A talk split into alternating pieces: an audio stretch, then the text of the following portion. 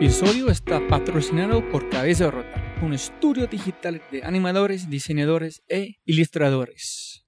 Se puede ver su trabajo en www.cabezarroto.com. En sí, vas a enviar un mensaje en su página web. Habla de este podcast. Se puede recibir 20% de descuento en tu primera animación, logotipo, diseño web. www.cabezarrota.com. Muy buenos días, buenas tardes, buenas noches. Otro episodio de The Fry Show. Conmigo, el gringolow.co, Robbie J. Fry. Este podcast es uno de los podcasts más agradables que he hecho hasta ahora. ¿Cómo podría no serlo? El podcast habla de videojuegos, jugar videojuegos, hacer videojuegos y ganarse la vida jugando. Sí, señor, sí, señora, videojuegos. La pasamos de maravilla durante esta conversación y al igual que con todos los invitados he aprendido más en dos horas de lo que podría haber aprendido en cualquier libro. ¿Es la verdad? Sí, sí, sí. Aprendí sobre la complejidad emergente, los two gold rushes de Silicon Valley, cómo hacer tequila en Islandia, las tres cosas a las cuales le debes hacer check o chulear para hacer un videojuego y mucho, mucho más. Cubrimos absolutamente todo lo que desearías saber acerca de los videojuegos. Jóvenes amigos míos, pero también entramos en detalles en torno al mundo de los videojuegos. Yo definitivamente insto a todos ustedes a escuchar este podcast, incluso si no son jugadores de estos videojuegos. ¿Por qué? Porque cubrimos una gran cantidad de material creativo que transciende los intereses y los límites del mundo de los videojuegos. Y yo, Roy J. Fry, estoy 100% seguro de que saldrá de esta conversación con una perspectiva radicalmente nueva de este mundo. Este podcast que ustedes van a escuchar es la primera parte, parte 1. La segunda parte grabé justo después del lanzamiento de Pokémon Go y conversamos sobre la importancia de Pokémon Go y mucho más hasta el punto de esports.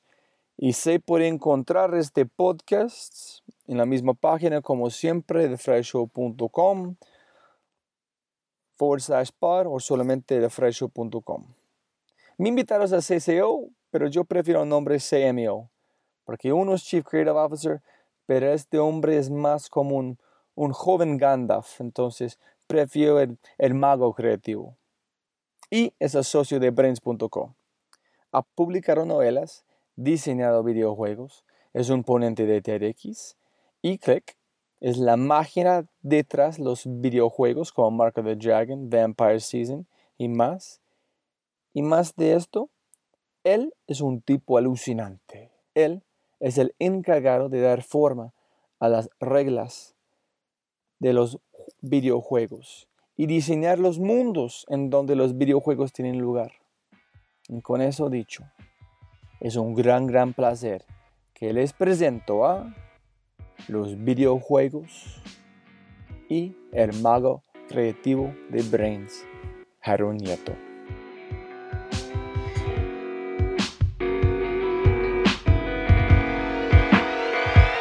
Sonido, sonido. Aló, aló, aló, aló, aló. Vamos bien, vamos bien. Listo, muy buenas tardes. Jairo, ¿cómo está, señor? Muy bien, muchas gracias. Oye, siempre empiezo con este, es, siempre se puede ganar más plata, pero no puede ganar más tiempo, entonces muchas gracias por su tiempo. hoy. No, no, no, con mucho gusto. En con un gamer más importante, me imagino. no, me, me, me, a mí me encanta hacer estas cosas. Eh, me gusta compartir conocimiento y discutir. Es muy buena forma de gastar el tiempo. Si una persona se encuentra en la calle o en cualquier lugar que, que haces, que estás dedicado, ¿cómo contestas la pregunta? Es, difí- es difícil porque me ha costado con mi novia ya como cuatro años explicarle entonces en, en, en- en un encontrón en la calle. No, lo que yo lo que digo es, eh, soy director creativo de una empresa que hace juegos. Entonces, eh, trato de resumirlo como eh, si, si estuviéramos haciendo Monopolio y Monopolio no existiera, yo soy el que se inventa pues cómo se juega Monopolio, cuáles son las reglas, qué pasa cuando uno va por Go, cuántos dados son, eh, qué dicen las tarjetas y tengo un equipo que es el que imprime las tarjetas, hace que el tablero funcione, revisa que no tenga errores, eh, lo dibuja, lo diseña, diseña el tipito de Monopolio. Y yo, yo estoy ahí como pendiente que, que la visión creativa pues se mantenga y que el Monopolio al final salga como me lo imaginé. Esa es una buena respuesta. Es, Claro, es la- sí. es- me- es que me, lo- me- me- me ha costado de verdad explicar a mi novia y es la mejor que he logrado y ya entiende, creo que ya entiende. ¿En cuánto tiempo demoraste en llegar a esta definición? Son varias iteraciones, se fueron un par de años, porque además el, el diseñador de juego, como no, como digamos, es una labor más etérea. Entonces, normalmente tú le decías a la persona, yo diseño juego. Entonces, ah, ¿los programas? No, no los programo. Ah, ¿los pintas? No, no los pinto. Ah, ¿los modelas? No, no los modelo. Entonces, ¿qué haces? Aparentemente nada. Aparentemente nada. Pero, pero sí creo que ese es una buena... eh, eh, o sea, es el, el- crear las reglas y el contexto también, ¿no? De- del juego. También es como tú eres el pegante o como Sí. el cemento de un edificio que no. Sí, sí, Las o sea... cosas el- obvio, pero la manera que todo está conectado no es tan, claro. Que, que- de acuerdo, que creo, que creo que igual es la labor de un director creativo en, en- en casi en cualquier, en cualquier disciplina, ¿no? El, el director creativo es eh, el que encuentra la mejor idea, no necesariamente el que la tiene. Creo que ese es el gran talento de un director creativo, es saber encontrar buenas ideas, no tenerlas. Y eso ya necesita como cierta eh, liberación de algunos egos que tiene uno cuando es más joven. Y, y por lo tanto también es el responsable de, de mantener esa hoja de ruta de esa idea que, que, que- que se encontró y mantener la, la ruta es ser el pegamento, es, es, es estar pendiente que las cosas estén hilando bien y que estén quedando, digamos, que haya cohesión entre las diferentes partes. Eso es muy chévere y ahorita están conectando unos puntos con un video que yo, yo he visto de tu TED Talk en Medellín con las camisetas de camisas rojas. En es, nunca he pensado tanto de este mundo que haces con... Mejor dicho, antes de yo pregunto, explica a las personas escuchando qué es Brains Co. o Brains.co. Ok. Eh, Brains es una empresa colombiana eh, donde hacemos eh, videojuegos para celulares, para móviles por el momento. Ese ha sido como nuestro nicho. Y el nicho, además del género que hacemos, son juegos de estrategia y de aventura. Como RTS y también El juego de ninja, ¿cómo clasifica este? eh, Audio Ninja fue una coproducción que hicimos con, con una persona que trajo una muy buena idea y nos gustó mucho. Eh, esto es un juego de música, es un juego de ritmo. Eh, Audio Ninja se salía un poquito de nuestra zona de confort y por eso digamos que no, no, no, no, es, no es nuestra idea, sino es traída de un, de un tercero porque no, no es el tipo de juegos que nosotros trabajamos, pero nos pareció tan buena la idea que le apostamos y, y pues terminamos haciendo el proyecto juntos. Listo, yo quiero volver a este juego en los otros en un ratico, pero después las personas entienden. Nunca he pensado antes de escuchar tu, tu talk, en- que han dicho hace un segundo cuando estamos hablando anteriormente, es cómo importante en este momento que entiendo un director creativo es entender el mercado, en que crear juegos que son del momento, en, en también estamos moviendo tan rápido, tiene que ser mucho más pendiente qué está pasando, qué van a pasar, porque me imagino, el momento que tú estás construyendo un juego es la historia, es el pasado. Porque está, entonces, ¿cómo es para entender dónde van al mercado? En que tú no estás construyendo un juego que cuando finalmente termina es viejo. hay, hay- y, digamos que los juegos tienen, eh, tienen una complejidad adicional y es que no solamente estás, digamos que el mercado, el mercado cambia en diferentes circunstancias. eh, los, los usuarios se sofistican más, ¿no? Entonces eh, ya puedes entregar, digamos, con, eh, experiencias que son más complejas o que necesitan un poco más de habilidad o cosas de ese estilo. Digamos que los juegos hace eh, los de móvil, además porque móvil es como un resurgimiento del, del juego hacia, la, hacia la- las masas. Ahora todo, ahora creo que todo el mundo se debería considerar gamer porque todo el mundo tiene algún tipo de juego en el celular, ¿no? Por sencillo que sea, así sea Candy Crush. Entonces, no- pero no solo se sofistica la audiencia, no solo cambian, digamos, los, los, los, los temas que están como de moda. Hace años pues, uno ponía zombies y zombies súper de moda, ahora está súper trillado. Eh, de, pronto temas de fantasía son ahorita súper relevantes, pero en unos años ya nadie va, ya como no, por favor, no más elfos, no más magos, no más. Eh, pero también se sofistica la tecnología. Entonces ahí hay otro problema y es eh, qué tan, qué- digamos, qué tanto estoy exigiéndole yo a mi, a los aparatos en los que estoy, para los que estoy diseñando y para los que estoy implementando, qué tan, qué tanto se va a ver, qué también se va a ver mi juego en el momento en que salga versus los otros juegos que están saliendo en ese momento en el mercado. Eh, qué, qué- qué- tanto, qué tanta audiencia voy a poder tener si hago un juego de demasiada, digamos que requiere demasiado aparato y, no alcanza a cubrir la mayoría de los aparatos que los que tiene la gente en, sus manos, sino no, solamente esto es para el iPhone 6S y para, ¿no? y para lo top de lo top. Entonces hay que tener una cantidad de variables en cuenta y, es, es, difícil. Hay que estar todo el tiempo revisando y, como reevaluando cuál es el estado del mercado y si la idea que uno tiene está todavía vigente. Eh, y hay veces que hay, ha sucedido con proyectos que tenemos que llegamos al 80% del proyecto y decimos, nos quedamos atrás y el proyecto muere. ¿Muere porque el mercado han cambiado? ¿No mm. hay el valor para tratar como terminarlo? Sí, puede, puede, morir por varias circunstancias eh, y una de, esas, una de esas es, nosotros tuvimos un juego que estábamos haciendo en Facebook cuando empezamos, eh, se llama Gone South y era un Facebook game, porque Facebook en algún momento tuvo, pues si, recuerdas, un, auge de juegos en Facebook, etcétera, pero nos demoramos mucho haciéndolo, era muy ambicioso, era un juego con un cómic integrado, además, estábamos tratando de hacer una cosa transmedial, eh, hiper ambiciosa. Eh, y, pues por lo tanto nos demoramos mucho. Y cuando el juego ya iba en el 80%, ya los juegos de Facebook iban de, en picada, ya los usuarios estaban cayendo, ya más o menos el único eh, juego que todavía tenía usuarios era eh, Candy Crush eh, y, y, pues nada, no era, o sea, ya, ya, el mercado nos, había, nos habíamos quedado atrás, nos demoramos demasiado y tuvimos que, que apagarlo. Ese es un, un súper chévere cosa para los emprendedores, que es entender cuándo decir no. Es, es, muy complicado. También con diseño. A veces están tan pegado a que han hecho, no quieres presentar al mundo porque no quiero que ellos van a rechazarlo. En con un juego ya su tiempo, su corazón, tu sangre, su, como está sudando, no tenemos que parar en olvidar que este fue parte de mi vida para pensar en el próximo día, en poner mi energía allá, ¿no? Sí, lo, importante como estudio, creo, ya, ya, hablando un poco como emprendimiento, es asegurarte que el siguiente juego que hagas sea mejor que el anterior. Eh, eh, independiente del estilo. Independiente del estilo. Y cuando hablo mejor es, es que tengas mejor, por ejemplo, no, no, necesariamente sea el mismo juego o sea, una, sea como la versión 2.0 del anterior, sino me refiero a em, el juego debería ser más estable, ¿sí? Debería, eh, debería verse mejor. O sea, la calidad de, tus gráficas debe mejorar. El, el, lo que llamamos nosotros el gameplay, las mecánicas, la experiencia debe ser, debe ser mm, pues, más refinada. Sobre todo nosotros que somos estudios que, que todavía estamos como en la adolescencia.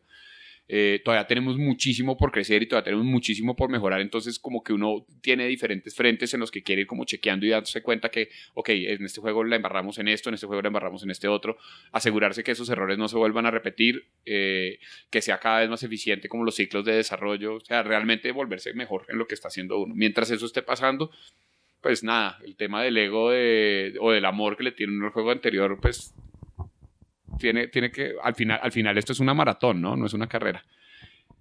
¿Y puedes hablar del juego que ustedes están diseñando en este momento?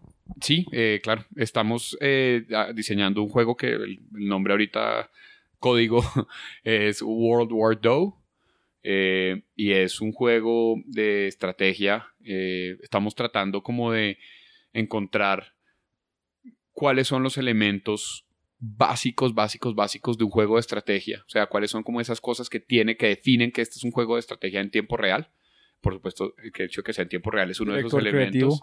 Eh, y, y, y, y, cuando, y, ya teniendo estos elementos identificados, estamos tratando de hacer una experiencia súper rica, o sea, que tenga, que tenga eh, algo que se llama complejidad emergente y es que con una con, una, con un set de reglas complejidad emergente. Y es, tú tienes una, un set de reglas básico que son sencillas, fáciles de aprender, fáciles de entender, pero las posibilidades que entrega eso para, digamos, para las estrategias que se pueden crear a partir de eso son, son casi infinitas. Un ejemplo es el ajedrez. El ajedrez tiene unas reglas sencillas, tú puedes explicar las reglas del ajedrez en cinco minutos, pero todavía no se han jugado todos los juegos de ajedrez que se pueden jugar.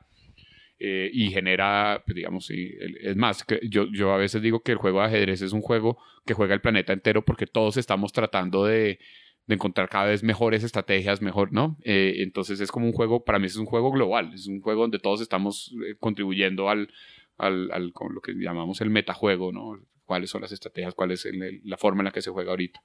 Y estamos tratando de hacer eso para un género que históricamente ha sido muy complejo, que son los RTS, los Real Time Strategy, los juegos de estrategia en tiempo real, como Warcraft, como Starcraft, como Age of Empires, que además no solo son complejos en, la estrategia, sino además son complejos en las mecánicas y en la, interacción del jugador. Entonces son juegos que necesitan teclado, que necesitan ¿sí? Eh, control 1 para tal unidad, control 2 para tal otra, W para no sé qué, S para parar, A para atacar. Entonces tienen una cantidad de input del jugador y coger esa experiencia y tratar de reducirla como a su expresión más pura eh, y llevarla móvil es un reto súper bonito y es lo que estamos tratando de hacer con este juego. Y como yo estoy muy interesado, cómo, muchas preguntas, esta conversación para no terminar, pero es, ¿cómo empezaste? Empezar, ¿qué fue la catalista? ¿Fue un estudio de mercadeo donde esto está faltando, vamos a hacer este? ¿Fue, tengo una buena idea? ¿Cómo ustedes cómo está el nacimiento de sus juegos, qué es la, cómo funciona. Cada vez es más maduro. Entonces, volviendo un poco a lo que te decía, que cada vez que hacemos un juego nuevo tiene que ser como el proceso mejor que el anterior. Este proceso es, creo que es el proceso más maduro que hemos hecho. empezamos, eh, eh, empezamos buscando eh, si existía un espacio en el mercado para, para una lista de, de features que el juego iba a ofrecer pero para poder llegar a eso hicimos primero una, eh, como una investigación de cuáles son em, como los, los, los, dolores que aquejan a los jugadores eh, que evitan que jueguen un juego de esta categoría, que jueguen un RTS. ¿Cómo ese, para mí ese es súper interesante, es porque las personas que están lanzando una empresa, ese es que tienen que hacer, que son los dolores de las personas con problemas que podemos solucionar con esto. Pero ¿cómo encuentras un, cómo es, por ejemplo, si yo quiero comprar una cosa, no puedo solucionar, entender y explicar esto es muy fácil, pero yo puedo comunicar este a cualquier persona. ¿Cómo comunican los dolores los, los jugadores? Porque una cosa de experiencia de usuario, si las personas no entienden este mundo, es muy complicado explicar. Entonces, ¿cómo ustedes pueden entender los dolores? Pues eh, creo que nos hemos vuelto mejores haciendo las preguntas. Entonces, y, y, y, como entendemos muy bien ese género, es el género que, pues, que, que, es como, hace parte de nuestro ADN. Es el juego de Vampire Season, es el género de Mark of the Dragon, eh, o sea, lo conocemos muy bien.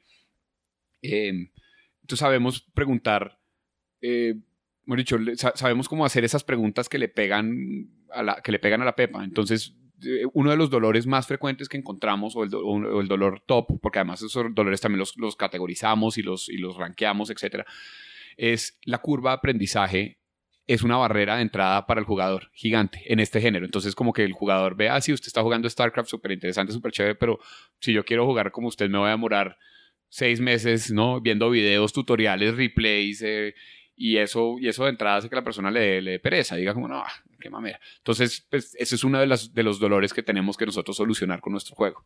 Algo que, que tenga una curva de aprendizaje eh, muy rápida, pero volviendo al tema de complejidad emergente, un potencial futuro gigante, como que uno nunca deje de aprender, pero que llegues a sentirte hábil en el juego muy rápido, que, no, que, el juego no te haga sentir tonto demasiado tiempo porque, porque eso es normalmente aceptado para jugadores que son como más sofisticados o más dedicados y que, quieren y que dicen como no, es que como mi vida es jugar, yo puedo dedicarle 4, 5, 6 horas a aprender un juego y no me importa eh, durante cada día. No, es muy interesante. Eh, complejidad emergente. Me gusta es, yo tengo, yo, porque estamos hablando como obsessive compulsive, yo construí una manera para mí definir qué aplicaciones voy a usar en probar. En si yo descargo una aplicación por si parece interesante, yo pongo un cronómetro. En si demora más de un minuto para mí avanzar suficiente, yo borro sin preguntar. Entonces yo uso un minuto. Si demora este, entonces para la aplicación para mí 27 segundos como type que estaban en este podcast. 30, este para mí es perfecto. 30 segundos, yo puedo avanzar al próximo paso, pasar el cronómetro, súper. Eso es como estoy pensando en ese momento porque Instagram es tan chévere.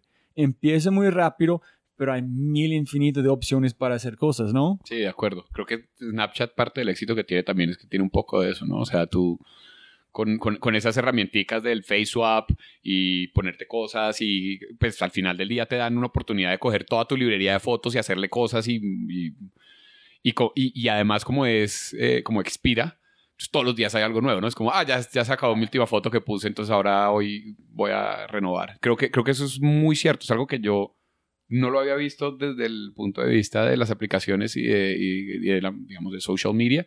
Y tienes toda la razón. Eh, son las aplicaciones que le permiten a uno como, como que uno aprende rapidísimo y de ahí en adelante las posibilidades son infinitas. son normalmente las que se quedan para uno. Las que se sí, si, la, si yo puedo usarlo rápido, yo puedo usar el tiempo eficaz para entender si tiene un valor para mi vida. Si yo tengo demora a aprender, yo sé que las personas no están invirtiendo de plata en el experiencia de usuario, entonces esta no es una empresa que yo quiero apoyar. So, chao para esta aplicación. No tengo demasiadas opciones, necesito la manera más rápida para mí filtrar las opciones. Es, es interesante que hables de experiencia de usuario porque eso es justamente uno de los de, de las como nuestras debilidades que hemos tenido que reforzar. O sea, históricamente eh, ha sido muy difícil reclutar personas de UX. No de UI, aquí hay diseñadores gráficos súper vastos y, pintan divino, pero es muy difícil encontrar gente que sepa de experiencia de usuario y que la entienda, porque es una disciplina complejísima. Eh, y además porque nosotros, o sea, yo personalmente, no, como me crié jugando estos juegos súper, hiper, recontra core, dificilísimos de jugar eh, y, dedicándole horas y horas y horas a aprender. A mí una interfaz, si yo quiero aprender el juego, la interfaz de usuario nunca me ha detenido. Si me entiendes, como que, como que no, no, no, me, no, me para y yo digo, bueno, yo sigo, yo, no me importa, yo aprendo, yo le doy, pero eso no, es eso no pasa con la mayoría de los usuarios. Entonces, para nosotros es bien difícil juzgar si alguien sabe de UX o no o sea, si entrevistándolo para el trabajo, para, nosotros, para mí es súper difícil porque, no, porque es, es, una habilidad que yo no tengo. Y yo trabajé por Apple por como cinco años y yo estaba muy cansado. Las personas llegan a la tienda. A veces las personas de Android encantaron llegar a la tienda de Apple y decir, ay no, Apple es un hijo, es una mierda, porque Android es mejor. Hijo y madre. Ah, you know, yo estoy muy como puro Apple. Dice, listo, yo necesito entender este mundo. Y también yo quiero una pantalla más grande. Entonces no voy a usar un iPhone hasta ellos llegaron como un pantalla más grande. Este fue iPhone 4. Empecé a usar como Galaxy, eh, como un Nexus que fue espectacular. Finalmente, volví a como el iPhone. Tengo un punto acá. Es cuando yo empecé a mover las aplicaciones. Es tan preciso como yo siento no, no puede identificar, porque es menos de un milisegundo que está pasando que cuando usas Android. Pero después de usar otro, fue obvio. Y no sé, con un juego video, ¿cómo puedes hacer tan preciso cuando yo muevo mi feature, mi persona, que sienten como este, que, que no hay, no esté gastando energía para moverle? Es una cosa natural, este movimiento. Yo, yo creo que hay juegos, yo creo que hay empresas que son exitosas, es por eso. Te doy un ejemplo, Supercell, los de Clash of Clans y Clash Royale eh, en mi opinión, Clash Royale es un juego. Clash Royale, que es el juego que tiene ahorita que está, la está reventando.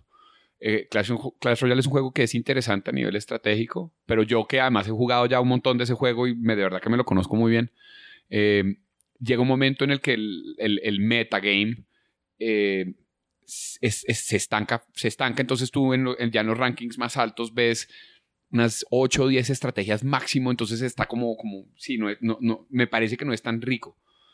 Pero la experiencia de jugar el juego, el, botar las unidades en el mapa, abrir el chest, la musiquita, todo está, todo es perfecto. O sea, eso que tú dices de los milisegundos lo tienen, lo tienen muy bien medido. Es el interactuar con la interfaz del juego, creo que es, creo que genera, creo que genera dopamina. O sea, de verdad, creo que es, creo que es, es súper gratificante. Solamente la interfaz del juego, solo pasar de una pantalla a otra, hacer swipe y ya jugar, digamos que tiene como esta, este, este, esta parte adicional de estar compitiendo contra otra persona y eso cierra todo perfecto. Pues, hay empresas que han construido su reputación y su, y su audiencia a punta de un UI UX pero incopiable y espectacular. Ah, ah, me, parece, me parece que incluso Angry Birds en parte es eso, ¿no? la experiencia de, de votar y de draguear y de apuntar y eso es algo que, que creo que, que, que, que se siente gratificante y estaba muy bien diseñado, estaba, estaba hecho al punto exacto. Y es, hablando de arquitectura o este mundo, o como de paisajes, si tú estás diseñando un, dos ángulos y llegan se parece casi es, es una línea, pero es no está perfecta, es horrible en personas. Sí. Tiene que hacer una como dos líneas, no sé cómo explicar a esa persona escuchando, pero dos cosas, obvio que no es una línea derecha o preciso. No hay un mundo miti-miti, entonces es como es en un juego. Si no es perfecto, tú sientes que estás usando que es terrible, pero no, por eso un milisegundo atrás y no más, ¿no? Sí, además porque, como te digo, la audiencia también se sofistica. Ahorita está pasando una cosa súper interesante y es que los jugadores profesionales de esports están empezando a jugar en pantallas que dan 120 frames por segundo. Casi todos tenemos pantallas de 60 frames por segundo, pues que es como lo normal. Y estos jugadores profesionales de esports se acostumbran tanto a la pantalla de 120 frames por segundo que de verdad cuando los pasan a una pantalla de 60, que es la que todos vemos, con la que todos interactuamos, pierden, o sea, pierden ventaja. De verdad les pega durísimo. Entonces, en, en torneos, cuando las pantallas son de 60, les toca parar y les toca traer y cambiar las pantallas porque estos tipos ya están demasiado acostumbrados. Y son pues cosas que ya pues son casi que esotéricas, ¿no? La, pues, por, por lo menos la diferencia del el ojo humano obviamente uno dice, claro, de 60 a 120 es un montón, pero el ojo humano casi que no puede detectar eso y, y se hace diferencia. Wow, es súper chévere. Es, como en béisbol, la diferencia entre un fastball y como un slow pitch. Y no les es como otra mezcla, es como con deportes, ¿no? Ellos están tan acostumbrados un balón que se llegan como como 100 Sí. En cambio de espacio, no pueden hacerlo a veces las sí, personas. Sí, sí, con un juego que es deportes, es lo mismo, de ¿no? Totalmente de acuerdo, sí.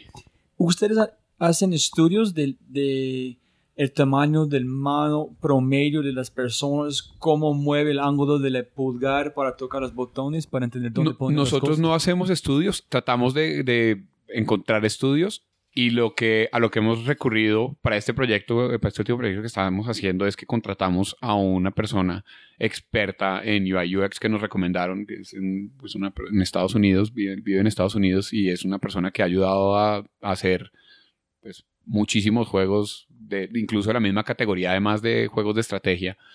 Eh, tiene mucha, mucha experiencia y, decidimos que era para, para este juego que es como nuestra nuestra, nuestra mejor apuesta en este género, que estamos haciendo las cosas muy, muy bien organizadas.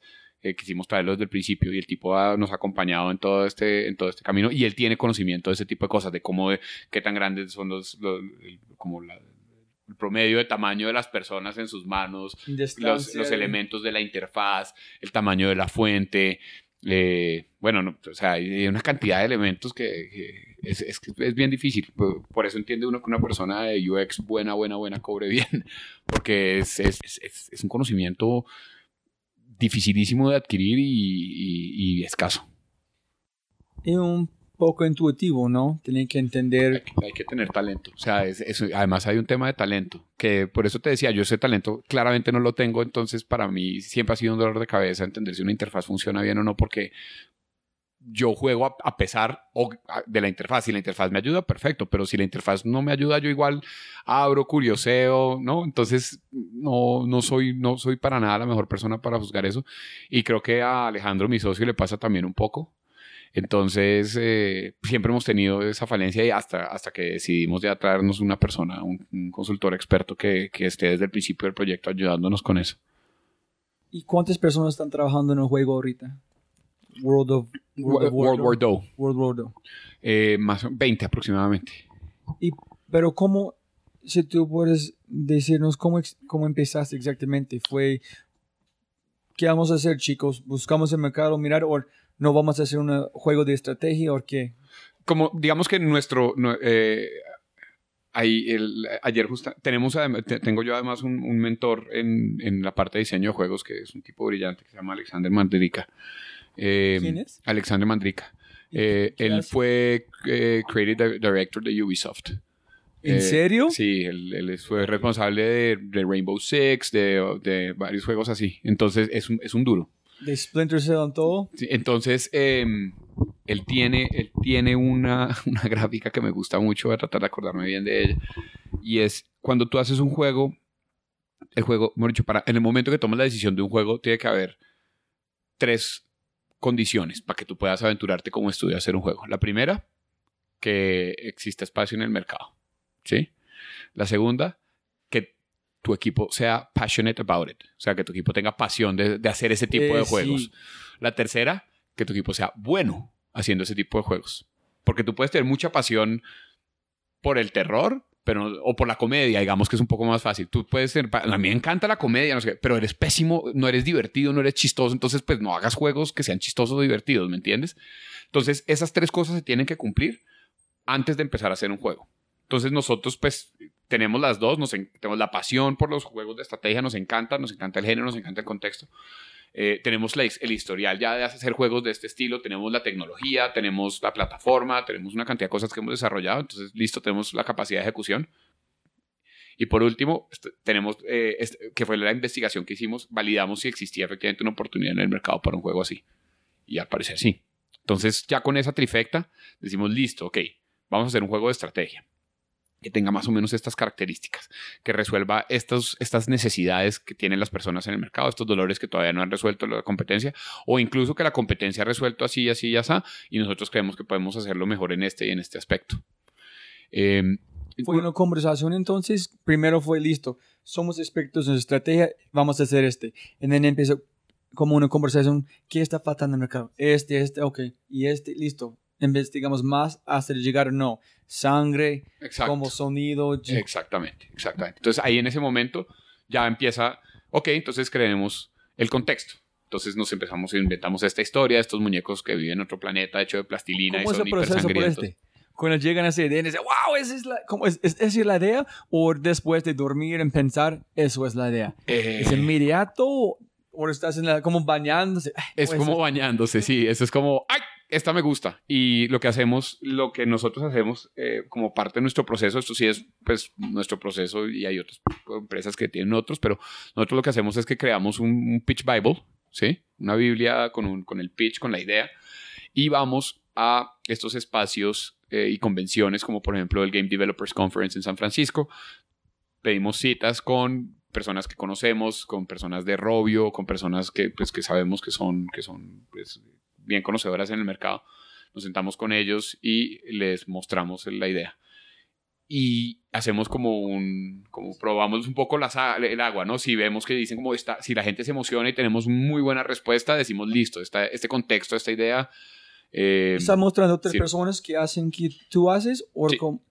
en la comunidad están Sí, es súper respetuosa. Sí, pues por lo Wow. menos la que por lo menos la que nosotros conocemos, sí. en Eh, no está es un poco friends and family, ¿no? Es un poco como amigos y, y- y personas de la industria que, o incluso potenciales socios con los que hemos trabajado antes o con, o con sí, que sabemos que, que la idea, ¿no? Es que además, te voy a decir una cosa, las ideas en juegos valen huevo, no importan. Las ideas, las ideas son como en el mundo. la idea no vale, la idea, la idea- el, el- Ejecutar. o sea, eh, lo que vale es cómo ejecutas, exacto. O sea, si tú me dices hoy, oye, tengo una idea para un juego, eh, eh, te- si te doy la idea, vamos 50-50, vale huevo. O sea, no, eso no vale nada. La- tu idea vale un dólar. Lo que importa es cómo la ejecutes. Que y tú, y lo ves en, el, en- lo ves en la tienda, hay, hay 50 juegos parecidísimos y de pronto hay uno que es un hit y que le pega Clash of Clans. Hubo muchos juegos como Clash of Clans antes, muchos, pero fue Supercell el que la ejecutó como la saben ejecutar ellos, volviendo un poco a lo que te decía de la experiencia. ¿no? Claro. Y El touchscreen ya existe, Exacto. pero en esta manera. entonces, eh, sí, Eso es muy lindo pensar que en ese es muy pegado a las tres reglas. Ustedes pueden compartir tu idea a otra empresa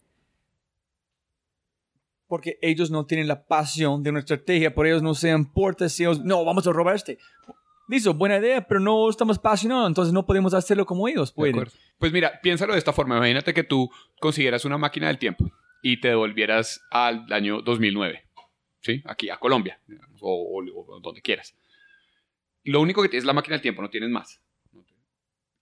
Y todavía no existe Angry Birds. Entonces tú dices, voy a hacer, voy a, robar la idea. Voy a hacer Angry Birds antes de que Robio saque Angry Birds.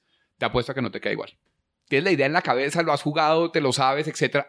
No lo ejecutas como ellos lo ejecutaron. También ellos han ejecutado muchos juegos antes de llegar allá. Fue Creo que más de 50 juegos antes de poder. Es que es normal, es que el. el- porque no puede pagar por la experiencia. sí, Entonces puedes tener mejor idea, pero si no tienes la experiencia dentro, ejecutando, ejecutando las Exacto. cosas que yo estaba hablando con antes con Julio Correal, y estamos hablando de cómo hay cosas que no tienen valor.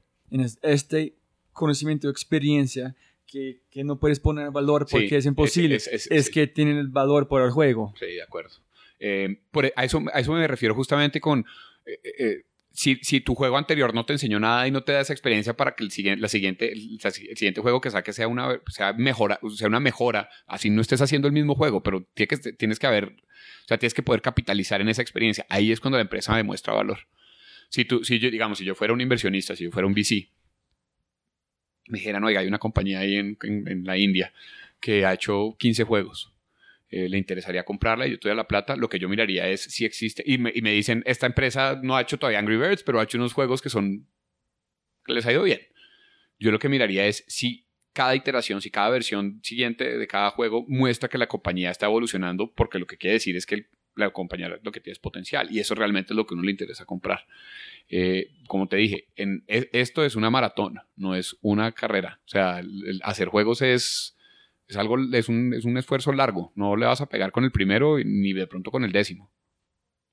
Cuando, por ejemplo, dos cosas conectadas. Cuando estás hablando de tiene que ser muy bueno en qué haces, en común, en estrategia o otro, otro tema, ¿no? Ese Mm. fue un pasión, muy Habilidad, bueno, habilidad, para ejecutar habilidad, y, Pasión. y oportunidad en el mercado.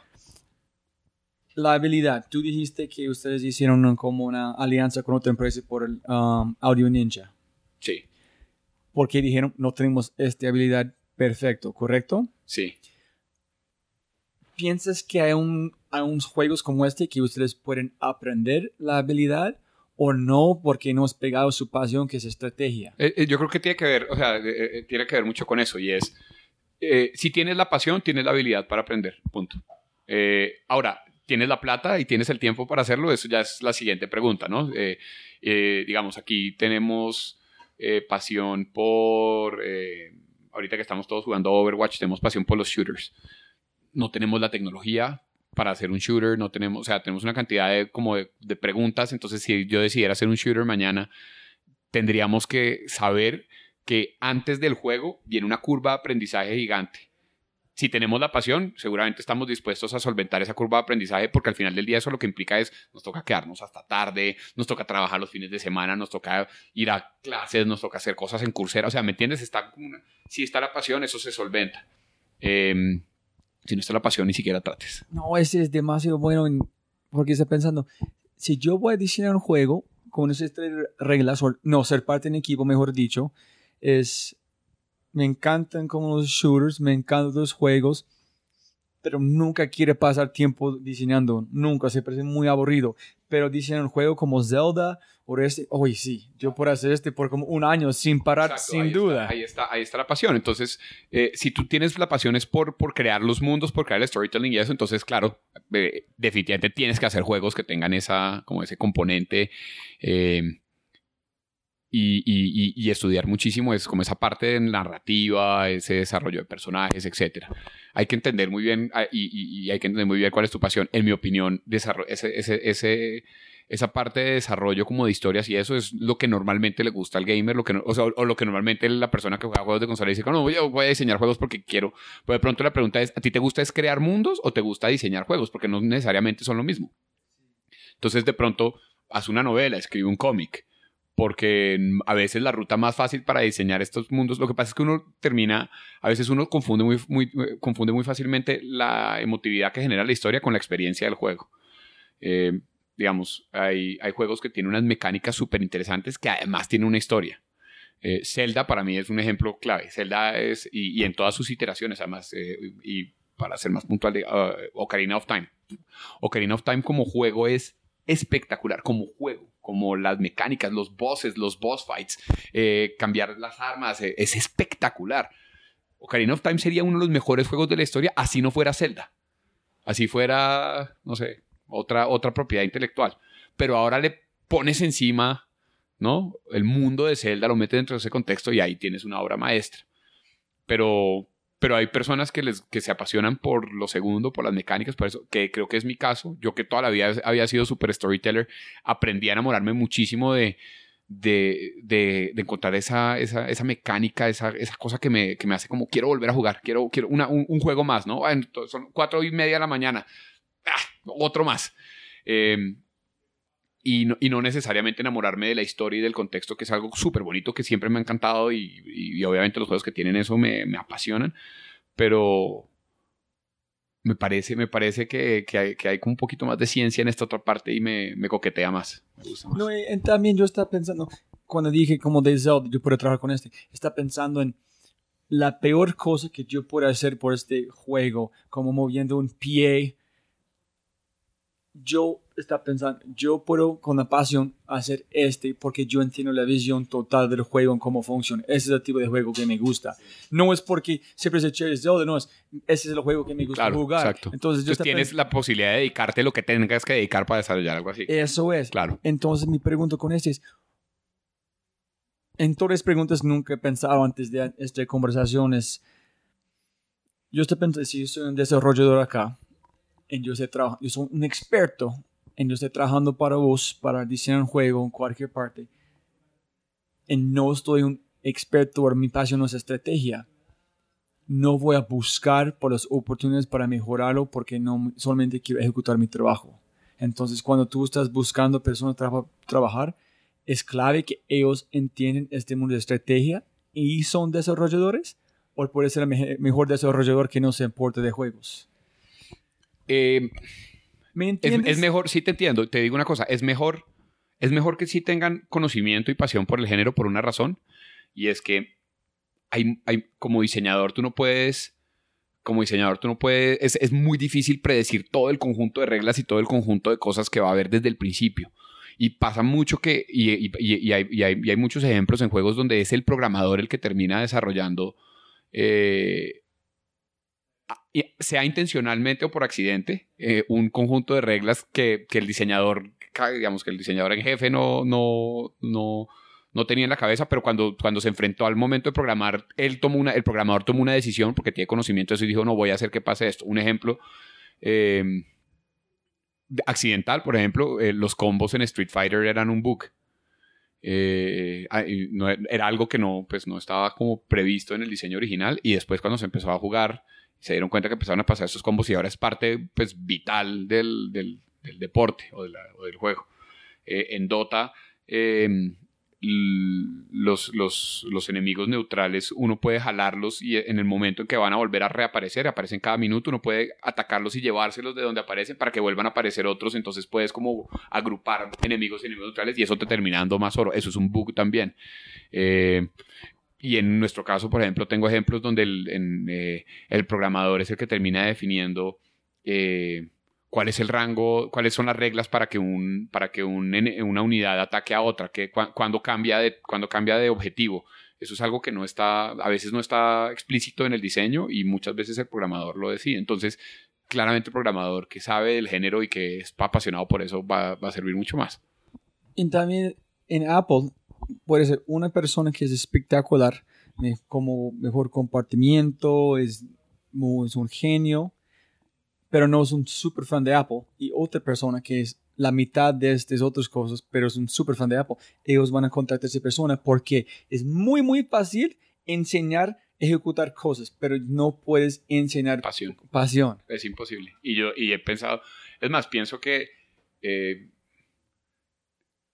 uno en la vida tiene que hacer es exactamente lo que, le, o sea, tiene que buscar qué le apasiona y trabajar es en eso, porque lo contrario siempre va a haber alguien, siempre va a haber mucha gente mucho mejor que tú, que es la gente apasionada. La, o sea, la, estoy de acuerdo, la pasión es incluso más útil que la inteligencia en muchos casos. Hay, en Silicon Valley hay un, la parte más complicada por todas las empresas pasando en este momento es contratar personas. Porque el precio para contratar, en si no estás equivocado, es mucho más costoso de encontrar una persona muy buena. La la cantidad de tiempo es menos de un año en cualquier empresa. Entonces tiene que enseñar a otra persona la cultura, cómo funciona esta empresa, mientras la cultura está cambiando constantemente. Si no tienes personas que constante no puede crear una cultura. Y yo estaba hablando con el fundador de Vivo Colombia yo pregunté qué es el mejor consejo que has recibido en tu vida. Y que fue con un profesor que han dicho, um, contratar despacio, pero despedir rápido. ¿Cómo, cómo, si las personas quieren trabajar acá contigo escuchando, ¿qué tiene que hacer? ¿O qué buscas a, sus empleados? Digamos que nosotros tenemos una característica medio rara y es que somos eh, empresa al mismo tiempo como universidad.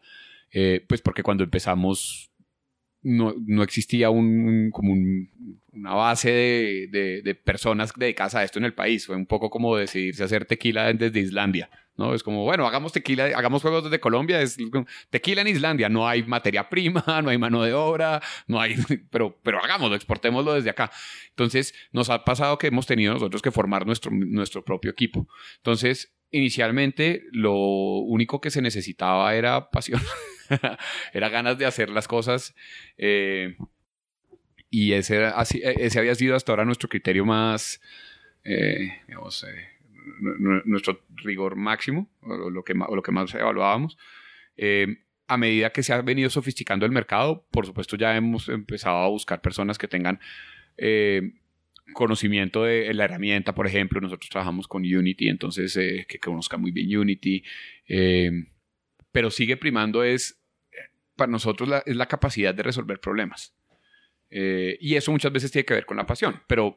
Eh, pero eh, mejor dicho, que este es la, la el propósito del, podcast, es contar historias, pero a través de creatividad. Entonces, resolver problemas es el reto número uno de cualquier persona creativa. Siempre está buscando inquietudes para resolver. Pero mira que lo interesante es que incluso, creo que para los programadores también, creo que para mí si tú me preguntas hoy en día, la característica que hace un gran programador versus la característica que hace un programador mediocre es el gran programador sabe, sabe buscar la solución de los problemas. Y a veces eso se vuelve algo tan básico como saber googlear. Eh, y, en, eso sí es muy similar la parte creativa con la parte, digamos, técnica y es, y es la solución de los problemas. Es, en la realidad es que hoy en día es un requisito para los dos, porque la información está ahí. Hace, hace 50 años la persona que sabía mucho era, eh, tenía mucho valor porque, porque esa información era difícil de conseguir. Entonces el tipo, que, no, el abuelo, que uno le decía, ay, oye, em, no sé, eh, este arquitecto, ¿qué, ¿qué, tipo de arquitectura hacía? No, el arquitecto hacía... Esa información hoy en día está a 35 segundos de una googleada o a 20 segundos de una googleada. Entonces lo que realmente está generando valor es ¿Qué haces tú con esa información? ¿Cómo conectas diferentes wow, pedazos está muy... y cómo creas cosas a partir de eso? O cómo resuelves un problema que se te enfrenta. Creo que, por ejemplo, en, nivel en educación, los colegios, eso es lo que deben enseñar hoy en día, ¿no? Más que simple información o es, capacidad de solución de problemas, capacidad, que esa, creatividad que necesita. la, creatividad uno muchas veces la piensa como no, es una cosa artística, el creativo fumando porro, eh, ¿no? Y super hipster. No, la, creatividad es necesaria en absolutamente todas las industrias. En todo. Eh, porque es lo que te da herramientas de solución de problemas y eso es lo que el mundo necesita hoy en día en todo.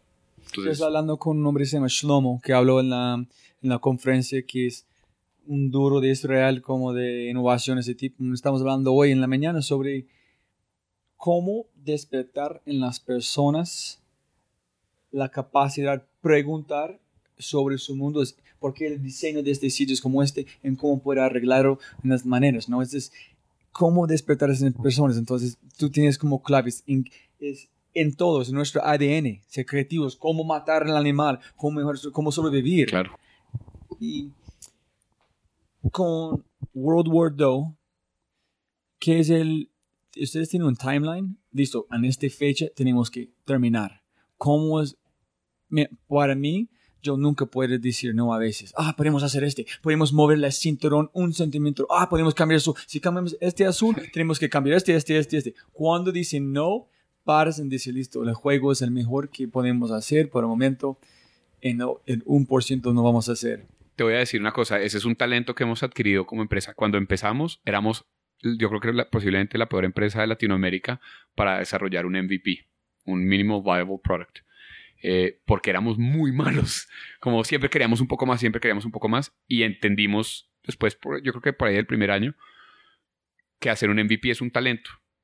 O sea, saber, saber parar, ¿no? Saber cuándo, saber, eh, volviendo un poco como detectar cuáles son esos elementos core, esos elementos básicos, claves que definen tu producto, eh, eso es algo que hemos tenido que venir desarrollando. Y ya lo que hacemos es que justamente cuando, como parte de nuestra metodología, cuando identificamos esos elementos que resuelven esos dolores y esas necesidades de la persona, cuando esos elementos están chequeados, tenemos el MVP. El resto es, el resto no importa. Entonces, nos hemos vuelto mejores lanzando o, arrancando con productos que son cada vez más, más, más chiquitos y vamos iterando y aprendiendo sobre el elemento en vez de tratar de hacer una cosa más grande. Pero eso ha sido solamente, eso es, eso es experiencia, eso es, eso es ya volverse mañoso. Y parte del arte de decir no es, ¿qué es tu opinión? está pensando en este momento antes, como tú estás hablando de el controller. Como el controller, cuando era niño de como Nintendo, como Select, Start, A, B, y ahorita tiene como 20 botones, pero celular no tiene ningún botón ¿Piensas que los botones por los PCs en los, como los PlayStation son necesarios o solamente ellos implementaron porque querían pensar que más mejor es, como más es mejor? Y cuando ustedes están diseñando este juego de estrategia, cuando dicen, no, este botón es demasiado, en tratar de pensar de manera de solucionarlo mucho más sencillo, que es siempre mucho más complicado. De acuerdo. Eh, digamos que con la primera parte, la verdad no me atrevería a decir qué tanto hay en, de interés como de vendamos controles versus esto es necesario para, para, para entregar las experiencias que quiero entregar. Creo que, en, en, mi opinión ha sido un proceso evolutivo realmente del control y, y creo que está en un punto donde, donde tenemos como la cantidad de botones que se necesitan para entregar las experiencias que requieren de una interacción más compleja. Eh, ahora, volviendo a la segunda parte, es lo más bonito es encontrar la interacción más sencilla, pero es sumamente difícil. Entonces, en celulares, por ejemplo, pasó durante bastante tiempo y todavía pasa a veces que teniendo el touchscreen ¿no? Y, teniendo la posibilidad de tener interacciones como el drag, el tap and hold, etcétera, que son interacciones pues, de, las manos naturales con esta, con esta pantalla táctil eh, los juegos lo que hacían es que le, le botaban a uno ahí un joystick y dos botones al lado de la pantalla, ¿no? Eh, y eso es simplemente que no estamos entendiendo bien cómo se usa el aparato y cómo la persona espera que eso, que eso lo reciba. En, algo en lo que Apple es top, ¿no? O sea, Apple son unos monstruos entendiendo cómo interactúan las personas con sus dispositivos. Entonces, para nosotros, eh, la filosofía es si para este juego es, si necesita más de dos acciones del jugador, sobra. O sea, no, está mal, es demasiado complicado. Si, si, es como two taps and you're done, es como le decimos nosotros. ¿En serio? Sí. Eh, hay un otro hombre que era un podcast, se llama Jonathan Tarrud, de Cumbia, es una empresa de como... Sí, claro, son muy buenos. Sí, en él es demasiado pil la manera que piensan en una cosa que estamos hablando. Tú conoces la, hamburguesa, como las tres líneas que tocan él quiere matar a este. Este es su sueño, matar. ¿Matar la, hamburguesa? Sí, en el sentido que es, es demasiado. Es como destruyendo la experiencia porque es un toque más que salen de la experiencia que está ya enfrente. Mm. Entonces, el 3D de Apple cuando tocan sí, sí, sí. es un movimiento allá, pero su visión, como cuando estamos hablando una noche, fue matar este botón. ¿Cómo podemos eliminar este para ser más sencillo? Entender ese tipo de cosas, por ejemplo, me parece súper, súper complejo. Eh, porque yo soy de los que, bueno, no, pues esta la hamburguesa la uso, pues, y, creo que hay mucho valor en, no solamente en juegos, sino en aplicaciones, en simplificar ese tipo de interacciones y encontrar algo que se sienta más natural y que se sienta, que se sienta mejor, ¿no? Eh, es un reto gigante y es una cosa que, que, toca, que toca iterar, iterar, iterar y es el 50% del juego. O sea, tú puedes tener un gameplay espectacular y si la interacción no está ahí, Sí, es, me imagino es porque si yo no puedo, si estoy focalizando, porque la persona solamente puede focalizar en una cosa al momento, antes de usar un hábito. En si yo estoy focalizado en una cosa tratando de aprender, es imposible disfrutar todo el trabajo que el equipo ha hecho con el diseño. Exacto. Entonces, esa es la, es la, puerta. Si la puerta, puerta es como solamente tiene que uh, forzarlo abierto, chao. Sí. Pero si la puerta ya está abierta cuando entras, wow, aquí es el espacio, súper, yo puedo ver qué está pasando. Sí, de acuerdo. ¿Qué es el futuro de, de, tu industria en términos de virtual reality? Como estamos hablando anteriormente, que es, van a llegar a un punto que estamos en este espacio hablando, pero no estamos y no sabemos que no es real. ¿Qué es ¿En cuándo ustedes van a ser tomar un... ¿Estás listos para tomar un salto cuántico al próximo nivel?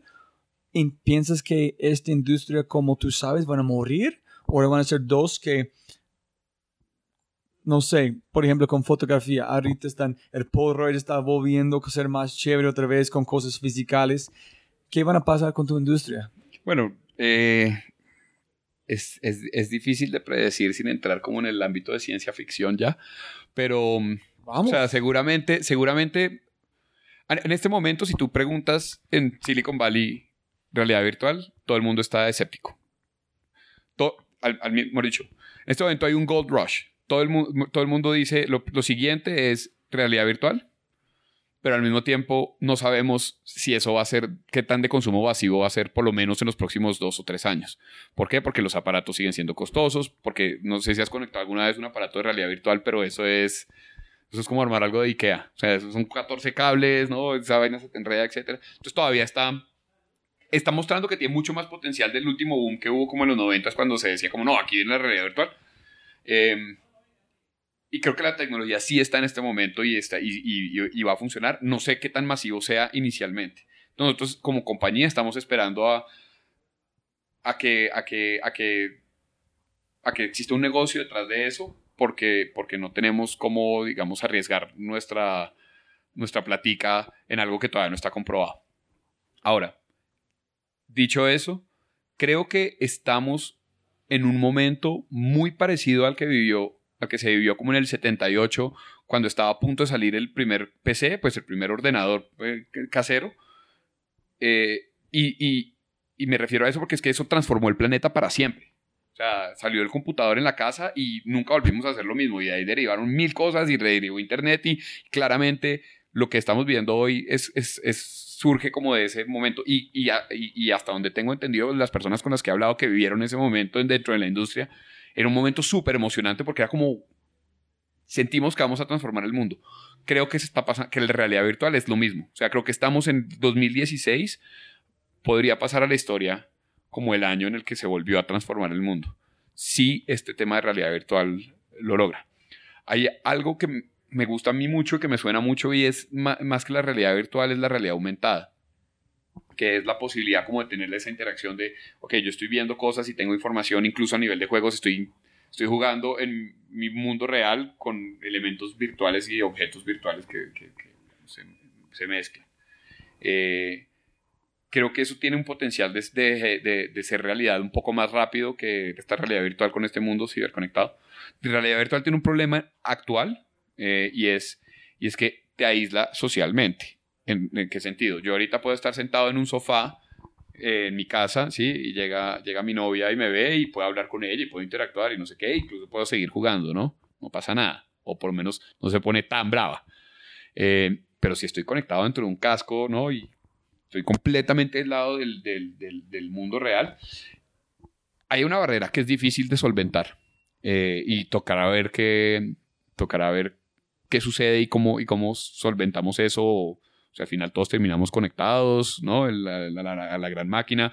Si eventualmente la consola la vamos a tener nosotros integrada dentro de nuestro cerebro, entonces pues ya es una fantasía completa con olores, sabores, eh, experiencia táctil, ¿no? Tocará ver, tocará ver. Es decir, para mí no he probado solamente una vez, pero cuando yo veo a las personas, ellos, es, para mí el choque de que ellos están no conectados donde yo estoy, es muy raro para mí. Ellos, ellos están, es como, yo siempre tratando de ser consciente qué acciones estoy tomando, por qué. Y cuando ellos hacen esto, tienen que saber que tú estás consciente que estás diciendo, yo quiero salir de este mundo real porque prefiero participar en un mundo virtual por un momento. En si ellos no están conscientes que están haciendo esto, van a perder mucho de su humanidad en un punto. Entonces, es, por ejemplo, cuando estoy usando Facebook, siempre trato de ser consciente. Yo quiero usar Facebook para esta razón, para no ser atrapado en este paso de consumiendo bobadas, en no ser consciente que mi tiempo, estoy perdiendo mi tiempo para nada. Yo, yo te, iba a hacer una pregunta. ¿Tú has visto, te ha tocado estar tú sentado frente a alguien que está usando realidad virtual? No. Yo, hay una sensación, por lo menos me pasa a mí, que creo que es casi que, que casi que de la parte reptil del cerebro donde, donde tú te sientes un poquito angustiado porque estás desconectado de esa persona, esa persona, no importa lo que tú le está, está como, como que la tienes físicamente ahí, pero la mente de él está en otro lado, es como, es, raro. Es, la primera vez que te pasa, por lo menos me pasó a mí, la primera vez que tuve esa experiencia, me sentí, sí, hubo algo casi que a nivel animal de, wow, como de un poquito de angustia, como esta persona no está acá, está pero no está, como si, como si se hubiera vuelto loca o lo hubiéramos perdido, un instante. Eh, entonces ahí hay algo, creo que hay algo interesante para seguir analizando y seguir, y seguir, experimentando. Yo estaba pensando en este, en, el sentido que estoy, yo me encanta tecnología. Yo nunca estoy pensando en el mal, en el mal yo entiendo, pero si yo pongo mi mente allá, estoy perdiendo el tiempo pensar en la buena. Y me encantan como pensar en cirugía, en como un mecánico, pero ese es el momento cuando la persona quiere desconectar del mundo porque está focalizado en una cosa. Entonces, para mí, desconectar más desconectado es una herramienta fuerte porque están haciendo la decisión de desconectar por el mundo. Y hablando con otro hombre en el parque de Daniel Justice, es como virtual, es como una máquina de empatía. Si tú estás desconectando para entrar en otro mundo donde tú no conoces para conocer la, la pobreza, sí, puede ser una, es una decisión consciente. Yo quiero visitar este mundo en sí quiero salir de este mundo para entender este.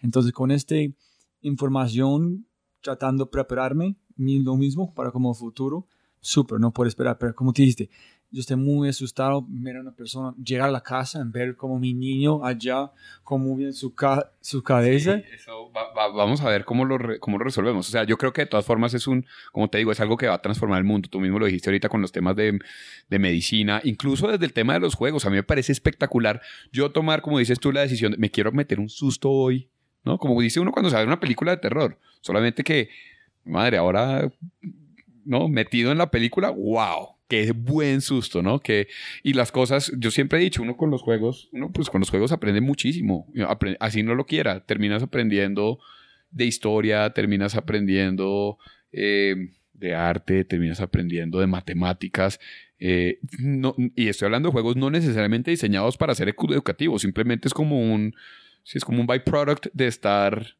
pues estar sumergido en estos, en estos mundos que necesitan tanta pues, tanta dedicación y tanto, tanto cariño de parte, del que lo, de parte del que lo hace y de parte del que lo juega.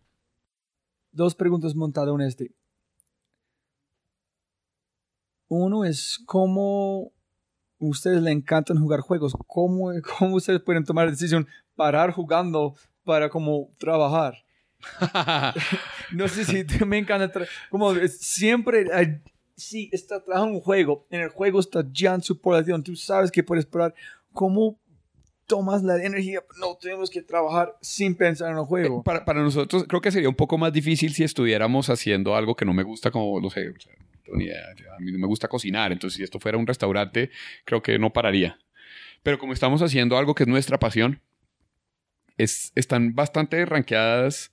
Hay días en los que es más hay días de verdad que termina la hora del almuerzo y uno dice, uy, no, me quiero echar un juego más y entonces es más difícil parar, pero están, están muy cerca. O sea, realmente nos divertimos casi o igual haciendo el juego que jugando los juegos de otras personas, entonces no es tan difícil, no es tan difícil.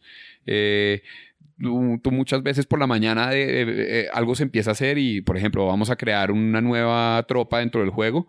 Y créeme que al mediodía, mientras estás jugando, estás pensando como, ¿cómo se verá esa tropa? Claro, debe ser súper chévere. Entonces, cuando se acaba la hora de jugar, uno dice, bueno, vamos a ver la tropa, ¿no? Que debe estar súper chévere. Entonces, eh, no es tan difícil, no es tan difícil.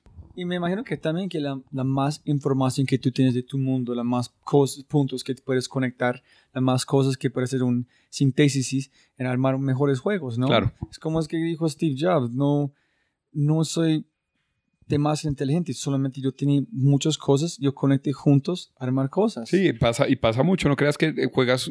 Eh, juegas algo y mientras, incluso un juego que puedes haber jugado muchísimas veces ya, y de pronto dices, oiga, este, esto, esto lo deberíamos usar en nuestro juego.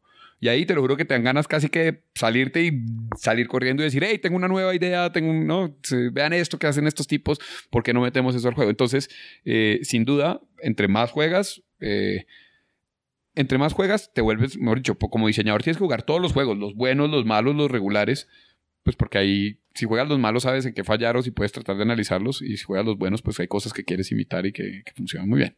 Sí, a veces en mi vida las mejores lecciones que he, que he aprendido fue haciendo cosas que no me gustan, menos de hacer cosas que me gustan. Sí. Es como haciendo trabajos que no me gustan. Uy, nunca voy a hacer esto otra vez.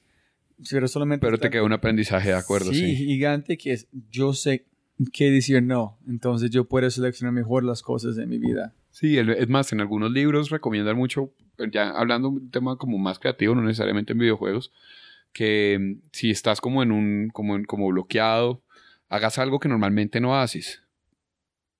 Vete a hacer jardinería, juega golf, eh, léete un libro de historia de, de Medio Oriente, cosa que, si, no, si me entiendes, incluso cosas que nunca te han interesado. Hay un, el fundador de Priceline fue en una conferencia con el fundador William Shaw de um, Vivo Colombia. Y él dijo hacer una cosa que llama mapeo esponja, o sponge mapping, que es cada día él lea o una cosa que él no se importa. En él nota una cosa que es interesante. Y un día estaba como leyendo una cosa sobre, no me acuerdo el nombre, pero es- en finalmente llega la idea que qué es la cosa que es más podrido volando, es la silla. El momento que la, la puerta está cerrado, es podrido. Entonces, este tom, como empezó Priceline, fue tom, conectando puntos de mundos que él no se importa. Claro, claro, claro. Sí, la silla, por supuesto. Una- si el avión despega y la silla no está sentada, pues esa silla el- un segundo antes vale cero centavos, o sea, 0.1 centavos. No me importa si la vendes a un dólar, it's profit, ¿no? Sí, Claro. ese fue conectando puntos a Claro, través claro, de este. claro. En este paso, después de como, no me acuerdo, como cuatro años conectando información, finalmente la rompecabezas fue claro. Cada vez es un pedacito más, vamos a poder conectar este, ah, sí, aquí es, ah, aquí es la foto, es un avión. Ya, aquí es. ¿Qué es para, para vos el mejor juego que han pasado, o los tres mejores juegos en tu opinión? Que yo, que yo he terminado. De que solamente diseño, de cómo que han cambiado la industria. Wow. Yo creo World of Warcraft, eh, porque, mejor dicho, no solamente definió un género que eran los MMOs y, y, y duró, o dura todavía, todavía está funcionando. Y, y nadie lo pudo tumbar. O sea, salieron y, y salieron y salieron y, y las empresas gastaron millones de millones, cientos de millones de dólares tratando de, de hacer el nuevo World of Warcraft, el siguiente World of Warcraft, y no pudieron. Ni siquiera Blizzard pudo hacer el siguiente World of Warcraft. Blizzard tenía un proyecto que se llamaba Titan. Eh, ¿Quién? Blizzard, los que crearon World of Warcraft. Tenía un proyecto que era- se llamaba Titan, que era el siguiente MMO. Una propiedad intelectual nueva además, porque Blizzard pues tiene Warcraft, Starcraft y Diablo. Bueno, y los Vikings. sí. Eh, y era como la nueva gran propiedad intelectual de Blizzard y era el gran MMO de siguiente generación y duraron años de años haciéndolo y no pudieron. No ¿Por pudieron qué? ¿Por qué? el proyecto no, no de, lo que he visto, de lo que han explicado es que no, como que no cuajaba, no sentían la magia, no sentían la sinergia, etcétera. Y Overwatch, que es el juego que lanzaron hace eh, un par de semanas, es el, es el remanente de ese proyecto. Overwatch nació de Titán. Overwatch es un pedacito que sobró de Titán que dijeron, con esto que está acá, podemos hacer un juego. Entonces yo diría que World of Warcraft, tan vasto que ni siquiera la misma empresa que lo creó fue capaz de superarlo. Y además porque transformó vidas para bien y para mal. Em, Pero, ¿qué es de este, de este juego que las personas nunca, que no pueden salir?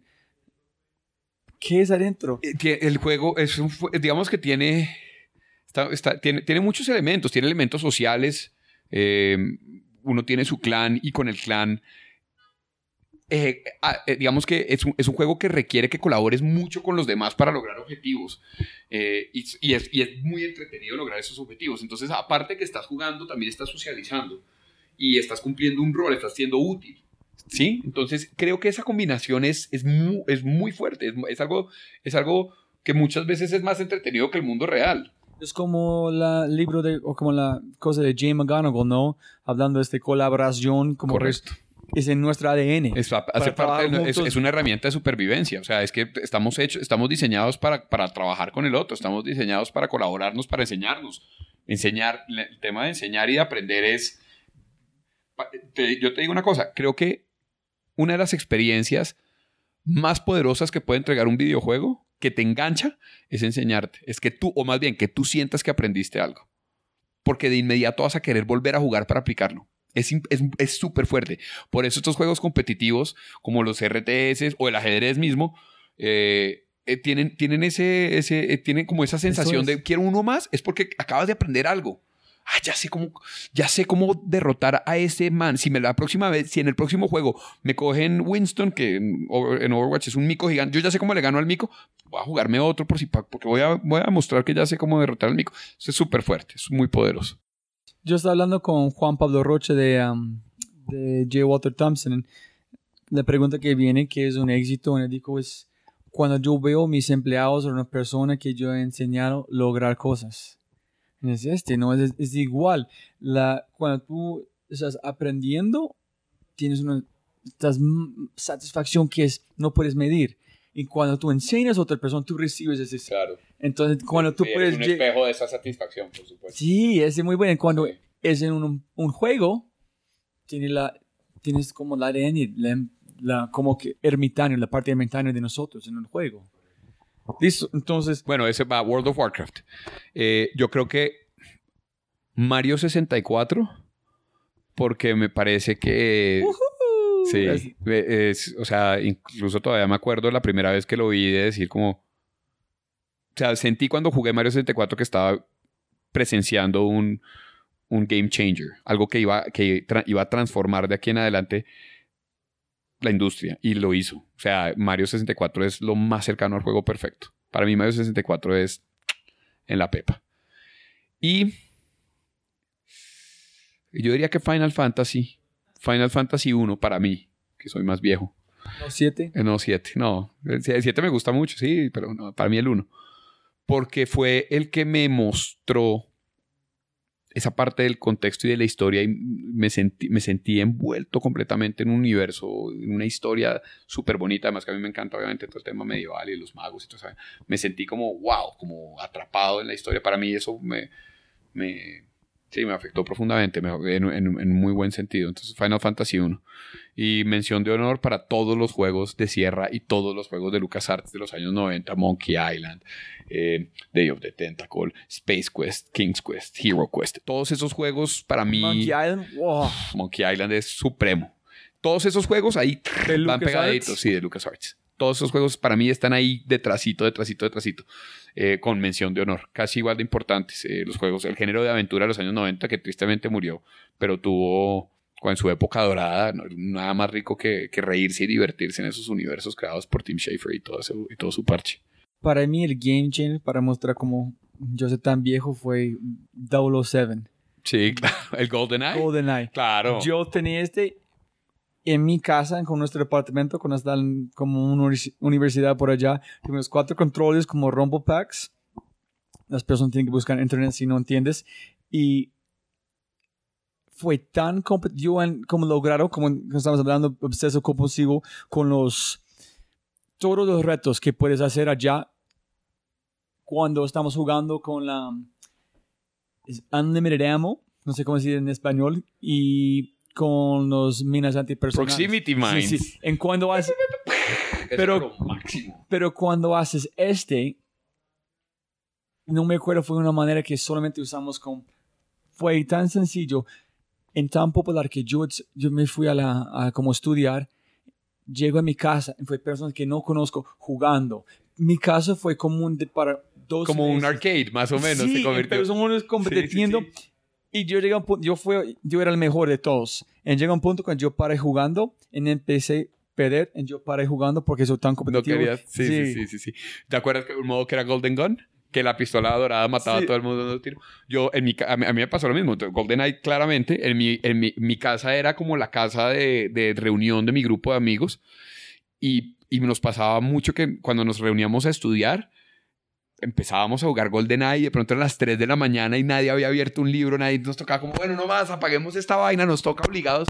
Eh, sí, claro, no, GoldenEye, GoldenEye era, sí, era, fue, fue, tú sabes que el modo multiplayer de GoldenEye eh, no, lo iban- no, no era parte original de la idea del juego. ¿No? Fue- lo hicieron, lo hicieron, si no estoy mal, si, si no estoy exagerando, como dos semanas o cuatro semanas antes de que lanzaran el juego, alguien, alguien como que lo diseñó y dijo, ay, pues, voy a meter multiplayer a esto. Y ni lo iban a meter y al final dijeron, bueno, métanle multiplayer a esa vaina.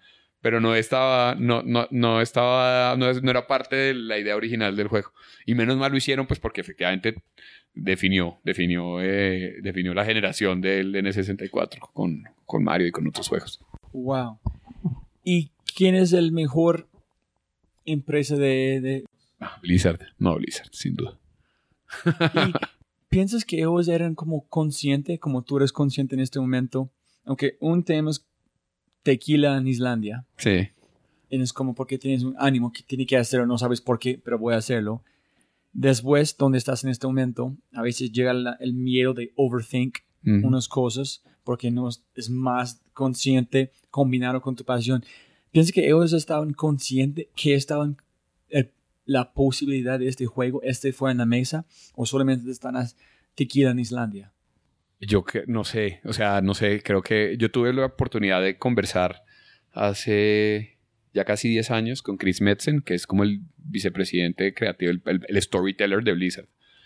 Y Y las reglas, aparte, él- él- él- en los primeros, pero, pero, pero él, él es el encargado del lore. Es, es más, creo que, él es creo que el cargo de él es Vice President of Lore, que me parece un cargo espectacular.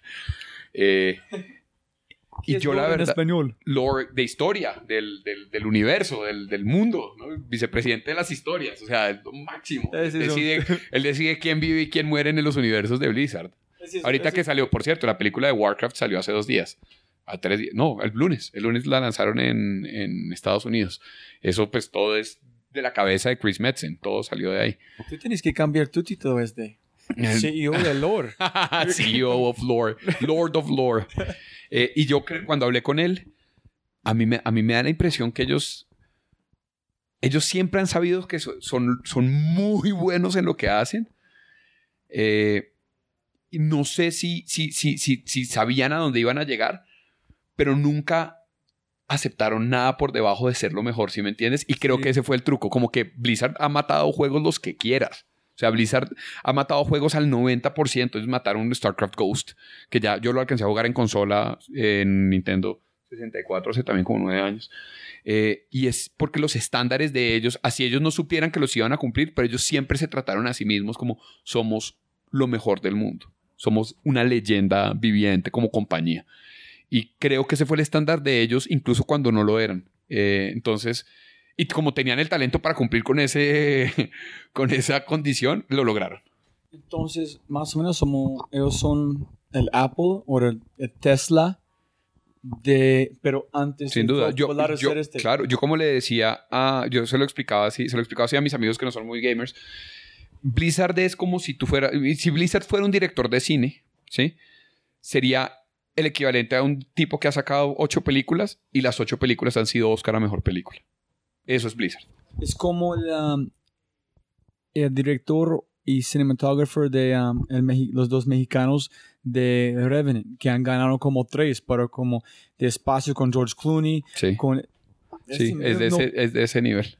ellos no paran ejecutando, en cada vez es mejor. Sí, es- eso, eso, eso es Blizzard. O sea, es. es, es- y, y- y digamos que dentro del ámbito de juegos también se ganan siempre Game of the Year y tú entras a ver los juegos mejores rankeados de la historia y ellos tienen tres o cuatro ahí arriba.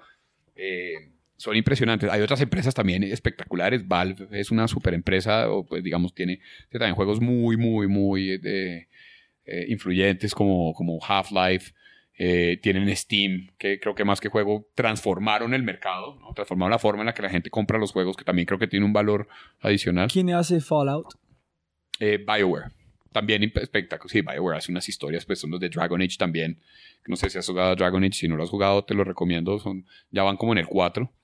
Eh, espectacular, un setting medieval muy del estilo de la historia, o sea, muy del estilo de la profundidad y del engagement que siente uno con la historia de Fallout. Fallout es una obra de arte también. Sí, Desde el 1 y el 2 incluso. O sea, no sé si jugaste los primeros de PC, ya los, los venden en Steam a, creo que valen como 4 dólares, son espectaculares. ¿En qué es tu opinión de como GTA, de Grand Theft Auto? Um, me parece que... No, me, me- me parece que es, una, es, un, es un juego entretenido. No es, no es como yo soy más de fantasía medieval y toda esa cosa. Pero los mecánicos en la manera que... Sí, es súper interesante. Es más, eh, nuestro... Ellos usan una, un- Ellos compraron una empresa en San Diego que se llama Angel Studios que desarrollaron la tecnología del Open World Driving. Eso, eh, Grand Theft Auto se construyó sobre, sobre esa idea que tuvo esa empresa. Y Angel Studios es de un colombiano que se llama Diego Ángel. Sí, nada, casi nadie sabe. O sea, hay un, un colombiano, fue de los top de, de Rockstar, de Rockstar Studios. sí, Diego. Yo tengo que Y él es... comunicar con él y por él este es, podcast. Die- Diego es nuestro, nuestro miembro de junta, es, nuestro, es el head del board de Brains. Wow. Y es un crack. Ey. Hijo de madre, no tengo palabras en este segundo porque es... Y nadie lo sabe. Lo triste es que aquí en Colombia sabemos todo esto, sabemos de una cantidad de bobadas y cosas de gente, No. estupideces, pero no sabemos que uno de los responsables de Grand Theft Auto es Sí, colombiano. ustedes conocen quién está el jugador en una 10 en 85 por este equipo, Sí, sí, sí. pero sí, no, sí, no, sí, no sabemos eso. en el Exacto. puede ser bueno o mal, pero no Sí. conoce a una persona cambiando la cultura del mundo, Exacto. menos de Colombia, que es Sí. Colombia. Esa es la razón por este podcast.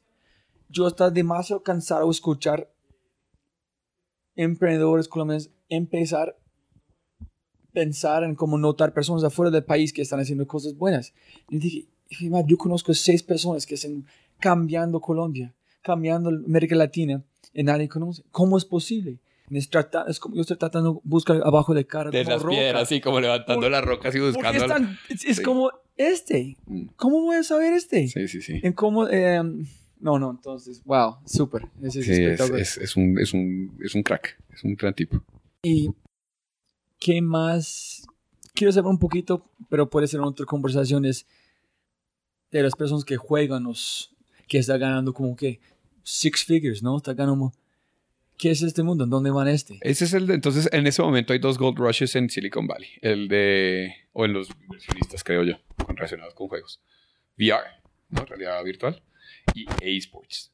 Y este esports sí me lo voy a, me voy a dar crédito a mí mismo porque yo vengo desde hace más de una década diciendo que esto va a ser gigante. Y, ya, y hoy en día ya lo es. Eh, puse esta semana en Facebook un post de un partido que hubo de Dota 2, que Dota ni siquiera es el juego que tiene más audiencia a las 7 de la mañana.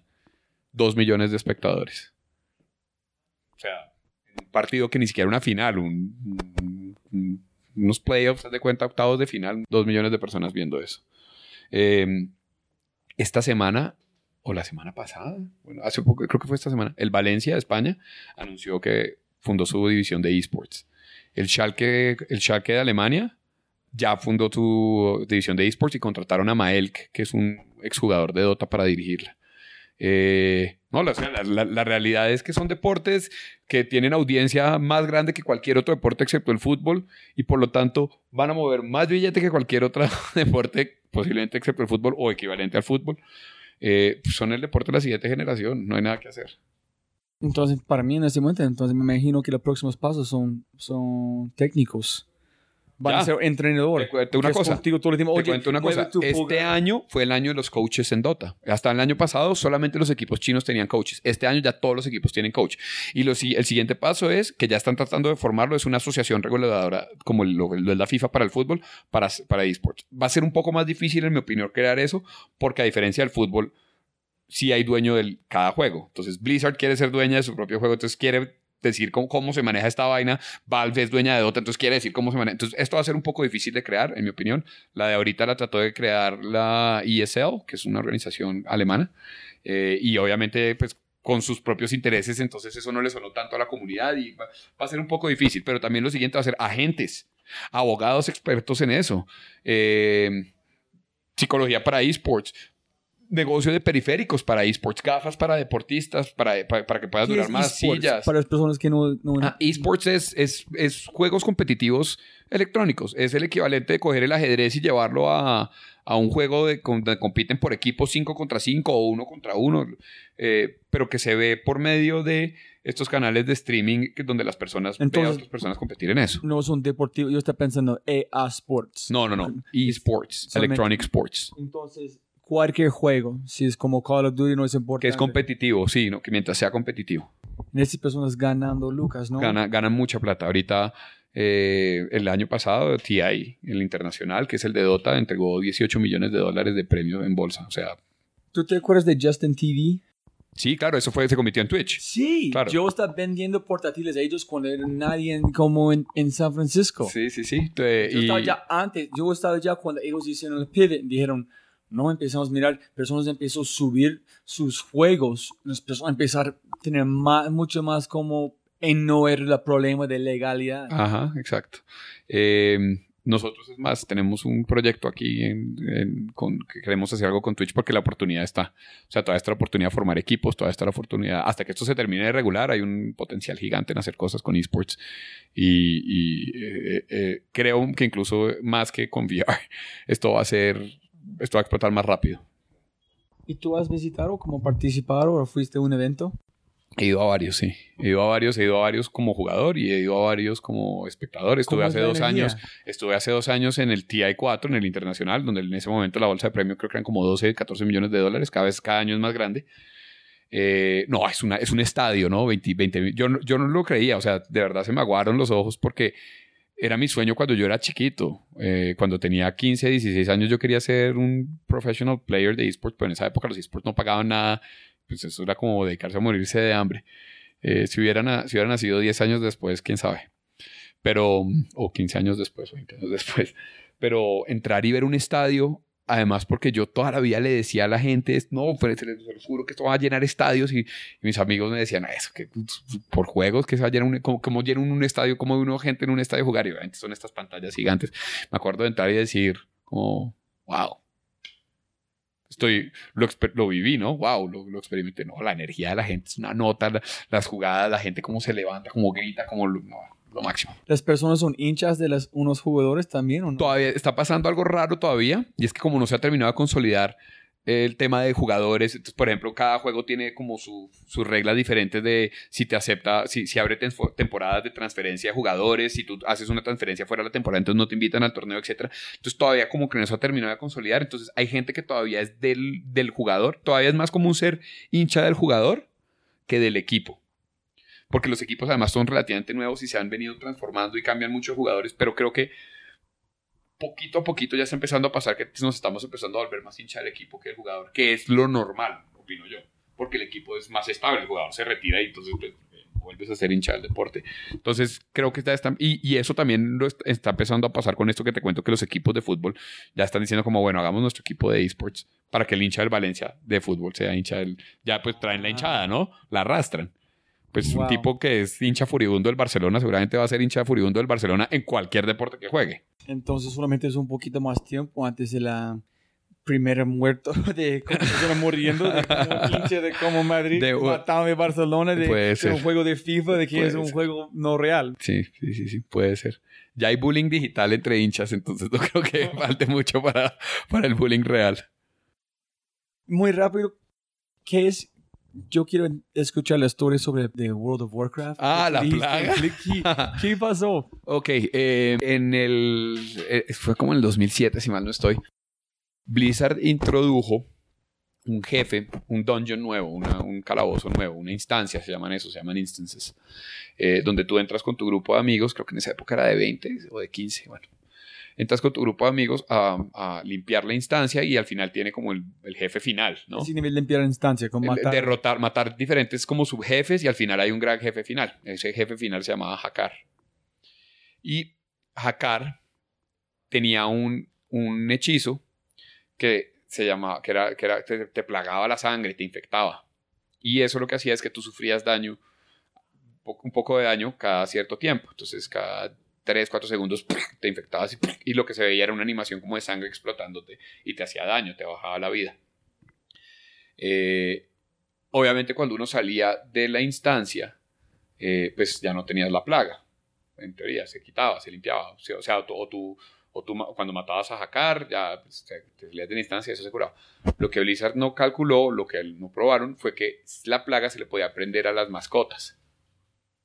Y había personajes que tenían mascotas. Un mascota es como un, como un tigre, lobo, otro. un tigre, sí, tal cual, o un demonio, ayudarte a cosas pelear. de ese estilo. dura- Entonces tú usabas esas mascotas durante la pelea y cuando te ibas de la instancia, si te teleportabas a la ciudad, la mascota se traía la enfermedad, como el ébola, más o menos, el mico con ébola. Eh, y, eh, y, empezó a pasar que entonces como la mascota estaba enferma, la enfermedad se propagaba por proximidad. Si alguien, si alguien, había alguien parado cerca, se, se enfermaba. Entonces te pegaba a ti la enfermedad. Y entonces tú quedabas enfermo y la enfermedad te mataba. Entonces cuando revivías ya no tenías la enfermedad, pero como todo el mundo seguía enfermo en la ciudad, volvían y te la prendían porque era una enfermedad como se prendía más fácil que la gripa. Y durante como fueron como 48 horas que el juego se volvió injugable, entonces Blizzard le empezó a pedir a la gente en los chats que por favor si estaba enfermo y tenía la plaga, se entrara en cuarentena, se fuera a un espacio donde no hubiera mucha gente, saliera a los bosques y más o menos muérete en el bosque, no te mueras en la ciudad capital. No lo pudieron controlar hasta que terminó Blizzard teniendo que lo, parcharon y ya. Pero entonces lo que terminó pasando es que el comportamiento de las personas y la propagación, digamos, los patrones de propagación de esa enfermedad, pues generó una cantidad de información útil para la gente que estudia epidemias y que estudia, sí, cómo, cómo es la propagación. Wow, esa es una historia muy chévere. Es muy chévere, es muy chévere. En, yo, yo, pensé que dijiste que una persona salió propósito en un ciudad de centro para infectar a las personas. Sí, eso también pasaba. Entonces, porque eh, en World of Warcraft la gente jugaba en servidores, en servidores diferentes. ¿sí? Entonces, eh, para tú y yo jugar juntos teníamos que ponernos de acuerdo primero en qué servidor íbamos a crear nuestros personajes. O sea, hay, hay, más de 100 servidores ahorita. Eh, entonces, en algunos servidores pasó que la gente oía que en otros, o sea, de cuenta, que la plaga empezó en un servidor por primera vez y después en, por allá en el equivalente de Reddit de esa época, en los foros, alguien dijo, oiga, pasó esto. Y entonces había servidores donde la gente intencionalmente hacía eso para que su servidor tuviera la plaga y al final terminaron todos los servidores plagados de esa vaina. Había gente que eh, intencionalmente iba a envenenar al pueblo de, de, sus aliados para acabar con ello. Es una buena historia. Es muy bueno, sí. ¿Qué es las tres o la mejor tu parte favorita de, de su trabajo que tú haces? ¿Dónde recibes la más satisfacción de tu vida?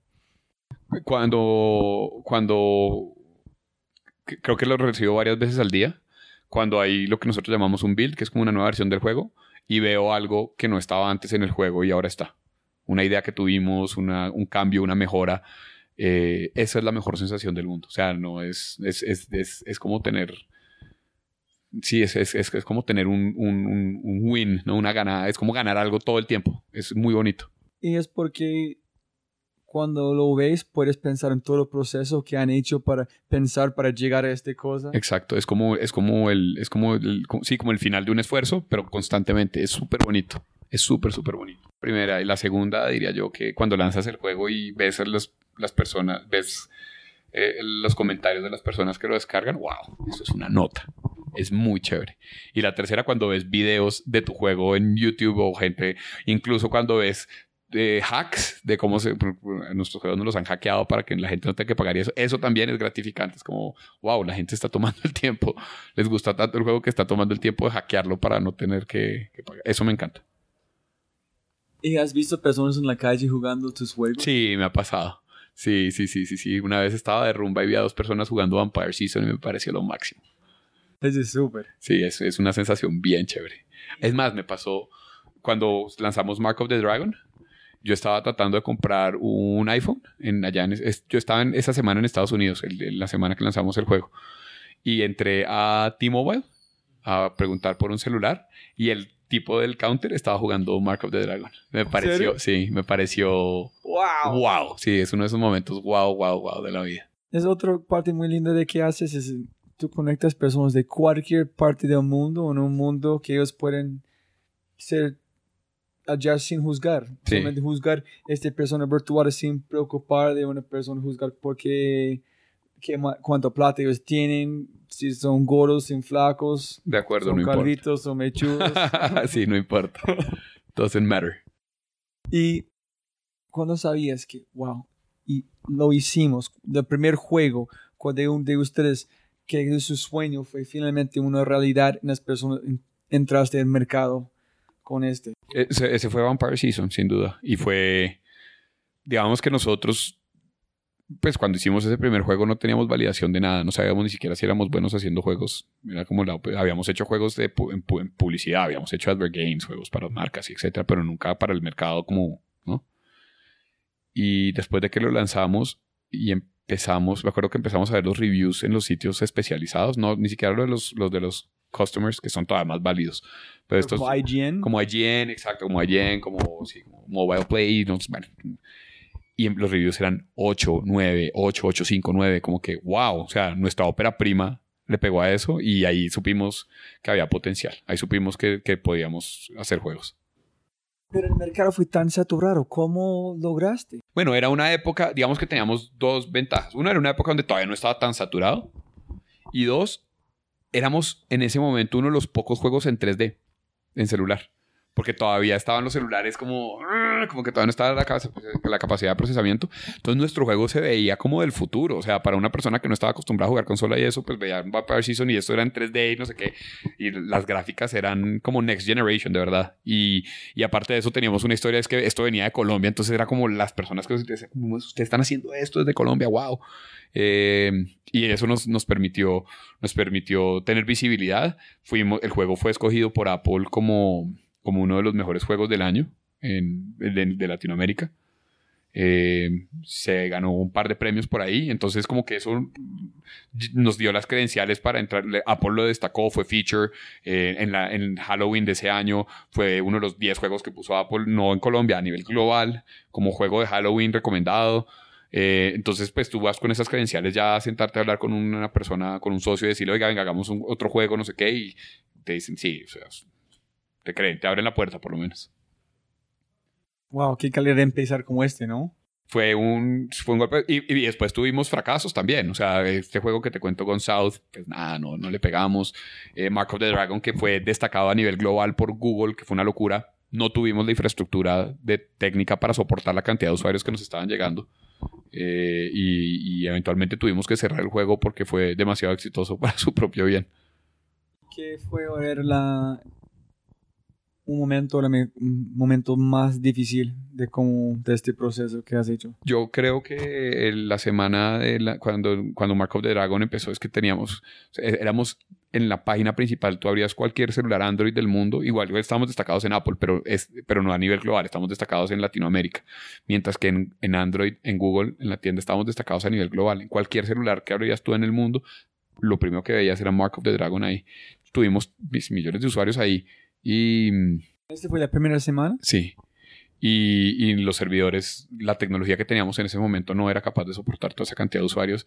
Y el juego estuvo caído 12 horas seguidas, eh, o sea, fue una semana súper, súper dura, pero nada, aprendimos de eso, eh, reforzamos nuestro equipo, nos trajimos las mejores personas posiblemente de este continente en temas de bases de datos y están trabajando con nosotros y son ahora parte de nuestro equipo y de nuestra empresa. Eh, ya construimos una herramienta que ya la pudimos probar, ya sabemos que esto no nos vuelve a pasar. Entonces, nada, listos para el siguiente reto, ojalá el siguiente éxito. ¿Y qué, por qué fue en la, cómo hiciste como guerrilla marketing otra cosa? ¿Cómo llegaron tan rápido allá en Google? Ah, ¿Quién encontraron? No, nuestro, el, el, juego, o sea, el juego tenía mucho potencial era una, era una iteración, como, como, era como lo, la siguiente generación de lo que sería un Clash of Clans. Eh, nuestro, nuestro socio, que era nuestro publisher en esa época, GameBuild, lo vio así. Y cuando se lo presentaron a Google y le dijeron, vea, tenemos este juego, este, Google también le vio el potencial y dijo, vamos para adelante, les vamos a dar el destacado, les vamos a dar, este juego tiene, tiene todo el potencial del mundo y, y pues tanto fue así que efectivamente los, los, las personas sí duraban mucho tiempo jugando y tenía todo el engagement y todas las cifras y todo eso, pero no teníamos la tecnología para soportarlo.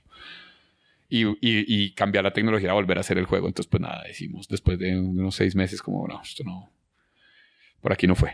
Buena historia. Y para terminar, Jairo, ¿Qué es éxito para vos y quién es exitoso, en tu opinión? Eh, éxito, es hacer, eh, éxito es hacer lo que te gusta. Es, es, es, encontrar, creo, creo, que, creo que encontrar lo que te apasiona en sí es un talento. No todo el mundo sabe que le apasiona. Y todo el mundo tiene la capacidad de apasionarse. Pero no todo el mundo, porque muchas veces dice como, no, trabaja en lo que te apasiona. Pero, pero creo que encontrar lo que lo apasiona a uno de entrada es, es, es, un, es un viaje. Sí, y sí, me imagino si llegas, si, si tú puedes encontrar este Holy Grail, encontrar que apasiona mucho, obvio es un éxito, pero cualquier cosa que haces después, no, la única cosa que puede ser es un éxito. Porque es han encontrado la, la, la semilla de tu Exacta- vida. Exactamente. Entonces, si tú vives haciendo, si tú vives de hacer lo que te apasiona, eres exitoso. Eso es, para mí esa es la definición. No importa Pero es porque ha encontrado. porque lo encontraste, claro. Exacto. Este para mí es Claro, mucho entonces más es- claro. son dos partes, claro, son dos partes del camino. No es Porque es muy solamente. fácil las personas, oigan, ¿qué apasiona? Yo todavía tratando de hacerlo, no sé. Además, porque te puede pasar una cosa y es que tú puedes ser muy apasionado por algo, pero no puedes no ser bueno en eso. Puedes no tener, y, y- y- y- ese es un momento de reconocimiento interno, porque, porque además uno le apasiona muchas cosas. Es como, vean, a mí me apasiona A, B, C y D. Pues yo no, a mí, por ejemplo, me encanta jugar fútbol y soy el peor jugador de fútbol del mundo. A mí nunca me escogieron para ningún equipo, yo era pésimo. Me encanta. El fútbol me, me gusta mucho eh, y, y jugar me hubiera, creo que hubiera sido algo que me apasionara, pero yo no tengo el, no, no estoy hecho, ni creo que ni siquiera físicamente para ser un buen futbolista. Por ahí no es. O sea, por ahí no es. No sería exitoso. ¿Y quién es exitoso en tu opinión?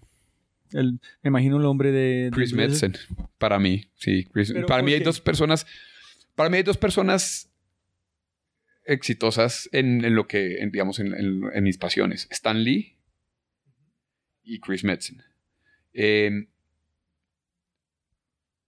porque con sus mundos transformaron el mundo real. Es que es, es- es un... Ah, O sea, eso, eso para mí es como... Primero porque obviamente les apasiona y les encanta. Yo me vi el documental de Stan, me vi un documental de Stan Lee donde explican ¿Cómo se llama? eh, With Great Power se llama. ¿Es bueno? Es muy bueno. Cuenta, por ejemplo, que Stan Lee, en la época cuando Stan Lee empezó a hacer cómics, los cómics eran, eh, estaban súper, eh, eran como, los que hacían los cómics eran como villanos en la sociedad, porque se pensaba que, que le destruía el cerebro a los niños, de verdad, que corrompía a las personas. Entonces, Stan Lee explica que en esa época hacer cómics era literalmente como hacer porno. Entonces, que él cuando le ¿Fue preguntaba... interpretación? ¿O qué está No, pasando? no, no, él dijo eso. Que, que- que- entonces, cuando él iba a una reunión y le preguntaban, ¿usted qué hace? Él decía mentiras. Él decía, no, yo soy escritor o no sé qué de otra vaina, porque Pero- le daba pena decir que hacía cómics. Pero, Pero- era igual su pasión, Pero no entiendo cómo las personas interpretaron o las personas están juzgando. juzgando. Ah, O sea, la- eh, eh, salió un estudio de un psicólogo súper inventado y, y eso lo votaron. Entonces, Estados diablo. Unidos. Entonces, que, el, que, que la- los niños que leían cómics eran drogadictos y entonces era, de verdad, hacer cómics era como hacer pornografía en esa época. Entonces, está- y Stan Lee, a pesar de eso, mira, ¿no? El, el mundo no es el mismo. Sin Stan- para mí, Stan Lee es el Disney de nuestra generación. Stan Lee. ¿En trans- sin, el mundo no sería lo mismo sin Stan Lee.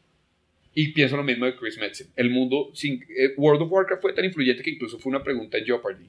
Una de las respuestas era World of Warcraft. Hizo, o sea, ha creado contenido, se ha creado contenido adicional, personas se han casado por- porque se conocieron en World of Warcraft. O sea, es una cosa que de verdad transformó la sociedad. Eh, eso, ser exi- eso, esos para mí son dos ejemplos de personas exitosas. Y si tú puedes escoger, hablando de Stanley, cualquier superpoder, Eh, mi superpoder sería viajar en el tiempo. ¿por qué? ¿En qué dirección? Ah, No, para adelante y para... No, para atrás, yo creo. ¿Pero dónde? ¿Cuándo? No, no, no sé. No, mi superpoder sería tener la habilidad de viajar en el tiempo. No sé si cambiaría algo para cambiar algo. De entrada, solamente para ver si efectivamente se puede cambiar algo y se crea alguna paradoja. Yo lo primero que haría sería tratar de crear una paradoja para ver eso en qué resulta. Hodor. Eh, pero... Es un chiste de Thrones. Pero- Spoilers. Eh, creo que sería viajar en el tiempo simplemente para, para jugar con, con la, para jugar con eso, para, para, para- como para ver las posibilidades, para what if, ¿no? Me, encanta. Tengo mucha curiosidad en el que hubiera pasado si, qué hubiera pasado si, qué hubiera pasado si. Me la pasaría cambiando cositas. Es muy interesante que hayas dicho este porque hace como una hora estaba hablando con Julio Correal de su experiencia con Guns N' Roses, todo en este, en la que fue secuestrado, de un montón de cosas como este.